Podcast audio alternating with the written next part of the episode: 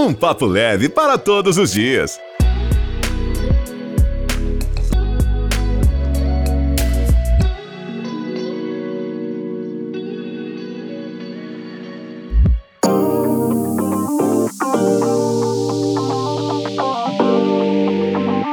Oi, gente. Aqui é a Laura Henriques, esse é meu podcast, segunda temporada. O número desse episódio eu já perdi a conta, não faço a menor ideia, mas estou aqui para conversar com vocês sobre uma coisa que sempre me vem à cabeça. Tan, tan, tan.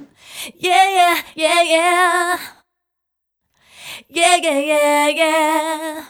E a coisa que sempre me vem à cabeça e que eu queria trocar ideia hoje sobre esse assunto aleatório é, são, sei lá, os nomes. Por quê? Obviamente, os nomes no mundo são repetidos, né? Assim, tem aqueles nomes muito. Tô falando de nome próprio, tá? Nome de pessoa, de bicho, de gente e tal. Óbvio que tem uns nomes muito exóticos, que são mais raros, mas eu não acho que. Não acho, não tem nenhum estudo sobre isso.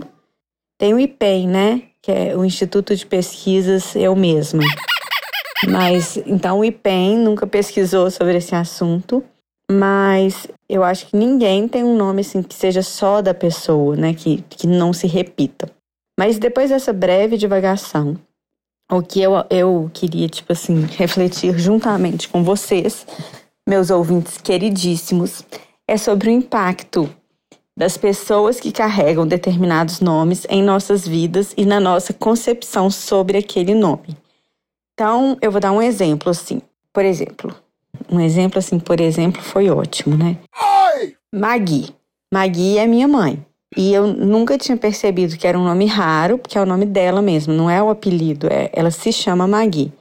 Eu nunca tinha percebido que era um nome raro, até eu ter uma certa idade e começar a refletir sobre ninguém mais que eu conhecia, a não ser a minha avó, ter este nome. Mas é um nome que eu amo, né? É um nome que me traz coisas boas, que na minha cabeça é quase de uma pessoa perfeita, porque a minha mãe, na minha visão, é uma pessoa muito boa e quase perfeita. E aí eu fico pensando assim, por exemplo, como que as pessoas que se chamam, é, não as pessoas que se chamam, as pessoas que convivem comigo, né? Me conhecem, Laura o que que eu, com as minhas características, a minha personalidade, a minha meu jeito de ser, de pensar, de agir, trouxe para as pessoas quanto ao conceito que elas têm desse nome. Tipo assim, você teria uma filha que chama Laura? Porque tem algumas, alguns nomes que, assim, eu jamais poria em filhos meus. Não vou falar aqui, né? Porque seria chato. Mas porque eu falo, nossa, eu conheci uma pessoa com esse nome que era insuportável.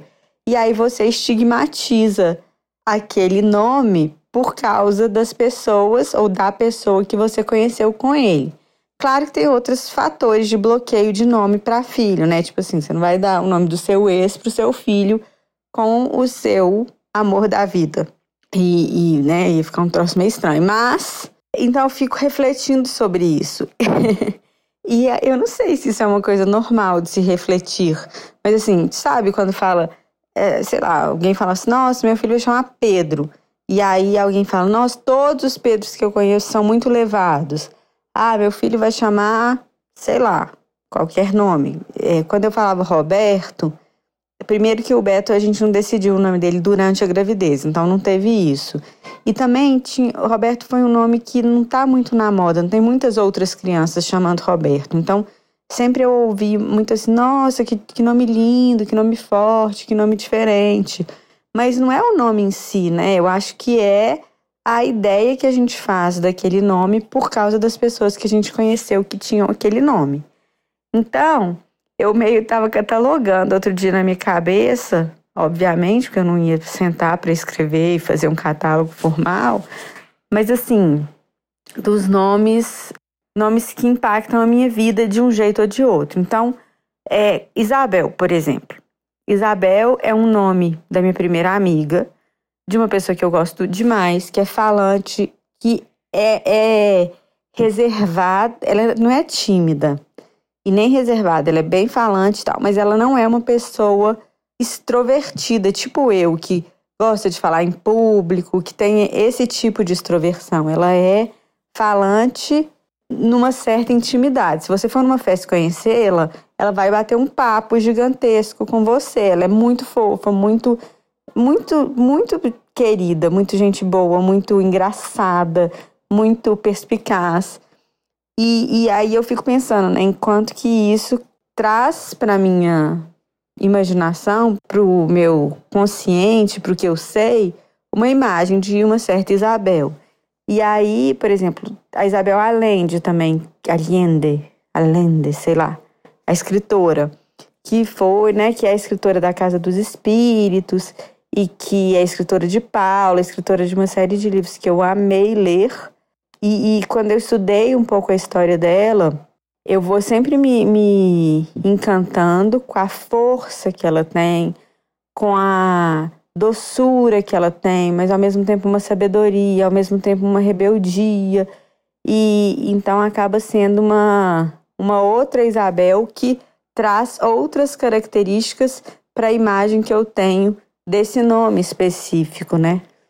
E ou, ou uma coisa que, que, e que no fim das contas foi o nome que eu escolhi para minha filha, porque eu acho que tinha um pouco das três Isabéis nesse caso, assim, tinham muito dessa Isabel, minha amiga, muito da Isabel Allende e muito da história da Isabel, prima de Maria, que é uma história bíblica, não sei se todo mundo conhece, mas que ela era mais velha, não conseguia engravidar, e ela que fala Ave Maria, cheia de graça, bendita sois vós entre as mulheres, porque ela é a primeira a saber, eu não sei se alguém, tipo um anjo, alguma coisa assim, oficialmente anunciou para ela, ou se ela só sentiu quando a Maria chegou na casa dela.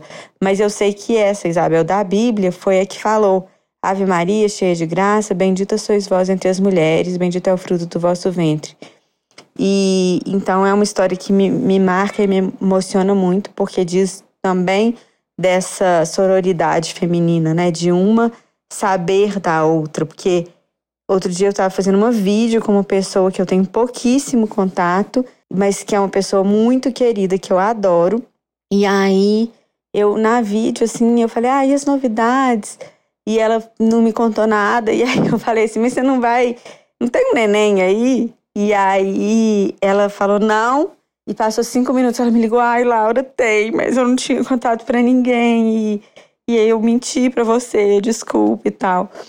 E aí eu achei muito fofo. Mas, então, voltando para Isabel, Sabe assim, essas três experiências com pessoas que têm este nome me levaram a uma escolha, que é uma escolha muito, muito importante, né? Muito relevante, assim. Da mesma forma, quando eu escolhi o nome do Gustavo, meu filho também, é, tinha muito a ver com, com os Gustavos que eu conheço e com um Gustavo em especial, que é tipo meu melhor amigo e um cara inteligentíssimo, do bem, divertido, responsável, é super, super especial. Então, assim, eu fico pensando, se eu tivesse conhecido um Gustavo que eu não gostasse, com cujos valores eu não me identificasse, é, será que ele ia ter contaminado essa minha noção? Porque é claro que, né, nem todos os Gustavos que eu conheci eu pude me aprofundar e saber exatamente como eram, mas também não teve nenhum que foi entre aspas, chato o suficiente para me fazer desistir do nome para um filho meu. Com o Beto, o Henrique que escolheu o nome dele, o Roberto, mas eu sou muito suspeita porque o Roberto Carlos é filho da Lady Laura e eu achei que isso tinha muito a ver, porque eu sou uma apaixonada por Roberto Carlos. E eu tenho um grande amigo também que se chama Roberto, que é incrível. Tipo, também é um dos caras mais legais que eu conheço. Então, assim, na hora que eu lembrei dele, eu, eu, eu já topei o nome meio de cara, porque eu, sabe, a gente pensa assim, nossa, se for legal, igual o Beto, pode ser, sabe? Eu não sei o que vocês acham disso, mas o quanto que essa carga emocional que a gente vai atrelando a um nome, né? E o Marcelinho, meu filho, não tem nem o que falar, né? Porque era o nome do meu pai, que eu amo muito e acho o cara. Tô aqui só elogiando pessoas, né, gente? Porque obviamente não vou virar e falar assim, mas então, tinha uma listinha de nomes que eu não poderia jamais, porque tem umas pessoas que eu não gosto. É, mas assim, Então, né, meu pai, que, que eu acho a maior referência de amor masculino de exemplo, de retidão de caráter, até demais, porque meu pai é muito extremo, assim, é preto, preto, branco, branco. É, ele não tem muita zona cinzenta, atleticano mesmo, até na alma. E então o Marcelinho chegou com essa herança, assim, desse amor louco que eu tenho pelo meu pai. E, enfim, aí eu, eu, é um assunto que eu acho muito engraçado, porque eu gostaria de saber sobre mim, sabe? Assim, será que eu já servi para ver se eu falar assim, de jeito nenhum, nunca vou pôr o nome do, da minha filha de Laura, porque tem uma Laura insuportável? Ou por outro lado, nossa, mas eu conheço uma Laura tão bacana e, e, e acho que poderia ser igual a ela. Então é muito engraçado porque assim, os, os subjetivos, os nomes próprios, né? É, subjetivos, os sub, substantivos próprios, que são nomes, é diferente de falar assim mesa, cadeira, é, porta-retrato, que são objetos e que por si significam alguma coisa concreta, né? Ele é um nome que você dá a uma pessoa e a pessoa que vai dar o significado e as características daquele nome. Você não consegue descrever, por exemplo, uma Silvia. Fala o que é uma Silvia. No meu caso, no caso da Laura, eu vou te falar, a Silvia é uma, uma menina maravilhosa que eu admiro muito, que por uma fase grande da minha vida foi como se fosse minha irmã mais velha, uma inspiração, linda, magrinha, é, inteligentíssima, divertida, leve, cheia de amigas. Ela, a Silvia foi uma menina que, né, que eu convivo pouco hoje, mas que eu já convivi muito, mas que me moldou muito, me impactou muito. Então, quando eu ouço Silvia, eu tenho as melhores memórias, porque é esta a quem eu me referi é a primeira que eu lembro. E outras Silvias também me impactaram positivamente. Então, é um nome que, por exemplo, eu gosto muito. Mas se eu falar, se for falar, defina Isabela, defina Juliana, você vai falar qual, né? Porque o nome em si não tem o significado intrínseco, ele não, não significa nada a menos que alguém venha para dar significado. Então é meio contrário do que o que eu estou falando aqui hoje é o contrário do que o Shakespeare falava lá no Romeu e Julieta, porque ele falava assim: uma rosa não vai deixar de ser uma rosa se você chamar ela de Margarida. Não foi desse jeito que ele falou, mas foi isso que ele quis dizer. E ele fala que não tem problema o sobrenome, porque o que importa é a pessoa, papapá. Por outro lado, o que eu estou dizendo aqui é: existem nomes que não têm significado e que você, ao longo da sua vida e das experiências que você tem com pessoas que têm aquele nome, vai construindo uma imagem a respeito daquela palavra, até um momento que o nome se desconecta de uma pessoa específica e você passa a gostar ou não do nome em si. e é muito engraçado, eu fico viajando nisso às vezes, sabe? Assim, ah, por que, que eu não gosto, sei lá, do nome. Não quero falar nenhum nome que eu não gosto, porque pode, sei lá, uma pessoa que eu adoro e tem o nome, eu ouvi e acha que eu tô falando dela. Mas então não vou falar de nomes que eu não gosto. Pensa aí você um nome que você não gosta. Eu tenho os nomes que eu não gosto e não necessariamente hoje é porque tem uma pessoa que eu não gosto. Eu não sei. Tem alguns que tem uma sonoridade que eu não gosto muito mesmo, mas mas eu acho que no fundo, no fundo, é porque não teve uma pessoa que revolucionou aquele nome para você de forma a você ser uma apaixonada por, por aquele nome. Era isso que eu queria conversar hoje. Achei engraçado, né? Assim, ficou um papo meio nada a ver, mas é uma conversa que eu viajo, gente. Eu penso nisso muito, muito mesmo. Espero que vocês pensem também e tenham gostado. A gente se vê no próximo episódio. Beijo, boa tarde, boa noite. Tchau.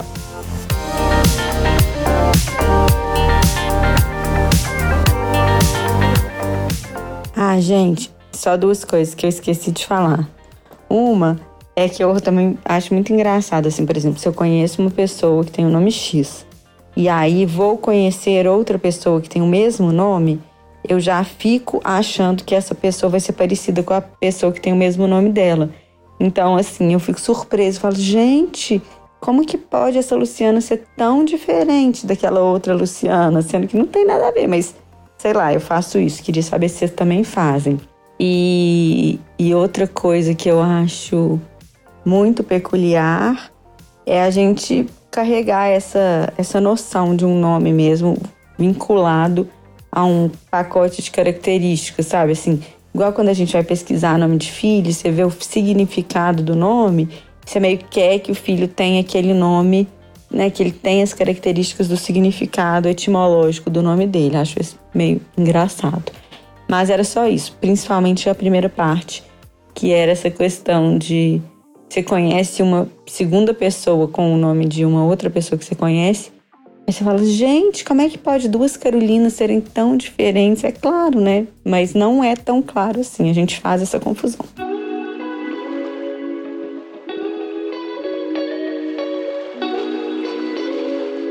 E para render esse assunto, depois a gente conversa mais.